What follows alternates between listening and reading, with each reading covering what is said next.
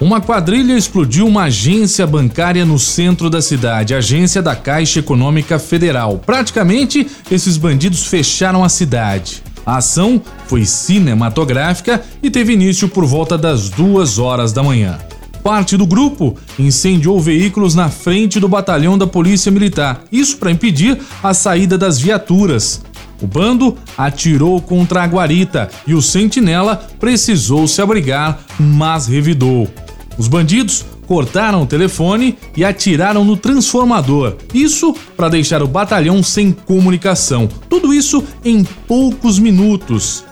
Era possível se antecipar a essa ação criminosa? Os policiais estavam preparados para um revide? Os bandidos estão mais armados que a polícia? Vamos ao podcast de hoje. Mão na cabeça!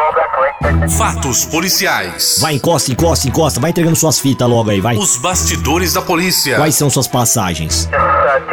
Os detalhes por trás das investigações. Tudo que você precisa e pode saber sobre os bastidores da polícia. Aqui no Papo Policial. Aqui é polícia. A polícia, é claro, não vai informar quantos policiais estavam no batalhão no momento da ação dos bandidos e nem quantos policiais estavam de serviço naquela noite. Mas é evidente que os bandidos pegaram a polícia de surpresa. Eles planejaram a ação, tiveram tempo e executaram minuciosamente o plano. O bando queimou dois carros e abandonou um caminhão na rua que dá acesso à entrada do batalhão. Eles queimaram um carro e um caminhão na mesma rua, só que para impedir a saída do batalhão do outro lado. Por aí, já são cinco bandidos só para dirigir os carros. O sexto atirou contra a guarita e o sétimo estava em outro carro para dar fuga aos bandidos. São quase 10 bandidos só nessa ação na entrada do batalhão. Depois disso, nós tivemos acesso a algumas informações que três caminhões foram incendiados na SP 255, a rodovia que liga Ribeirão Preto a Araraquara.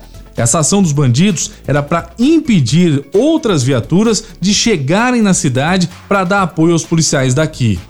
Em uma conta rápida, são mais três pessoas para conduzir esses caminhões pela SP 255, mais um para dar a fuga e mais olheiros, né? Porque dos dois lados da rodovia tinha que fazer uma observação para ver se a polícia não estava se aproximando. Então, por aí, são mais 10 bandidos envolvidos nessa ação. Outros relatos são que 20 bandidos estavam no centro de Araraquara para fazer a ação no banco, ou seja, explodir o cofre. Há relatos também que bandidos estavam em alguns pontilhões da cidade. Fora o fato que outros bandidos planejaram a ação e não participaram da execução. Ou seja, o número de bandidos pode chegar a ultrapassar 50. Eu só preciso dar um recadinho e a gente já volta nesse assunto. Os bastidores da polícia. Papo policial. O recado que eu tenho para você hoje é da TV Cultura Paulista. Assista pelo canal digital 7.1 e 12 pelo canal da NET. Além de retransmitir a programação nacional da TV Cultura que você já conhece, a TV Cultura Paulista produz os seguintes programas: Painel Paulista, Jornalismo de Credibilidade, Universo Mais, Conexão Saúde e Esferas na Vida.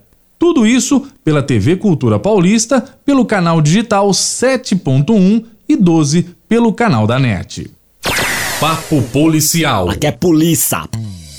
Bom, nossa conta chegava a quase 50 bandidos nessa quadrilha. Agora, quem trabalha com polícia, reportagem policial, você que teve acesso a informações de segurança pública, sabe que é difícil manter mais de 50 policiais em patrulhamento durante uma madrugada em uma cidade que chega aí a 200 mil habitantes.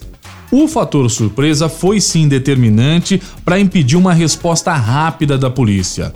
E o armamento dos bandidos, muitas vezes, a gente sabe que é superior daquele que é utilizado pelo praça, que atende ocorrências do dia a dia, violência doméstica, furto, enfim, aquele que só leva um 38 na cintura.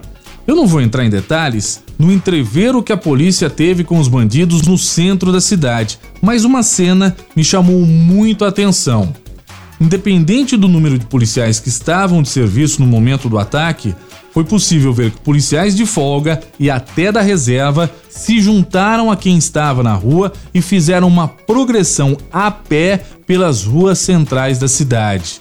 Imagina você, no meio de um tiroteio, policiais de folga abandonaram as suas famílias, esposa e filhos, e mesmo com o risco de ser baleado, eles saíram para as ruas para apoiar os parceiros de farda.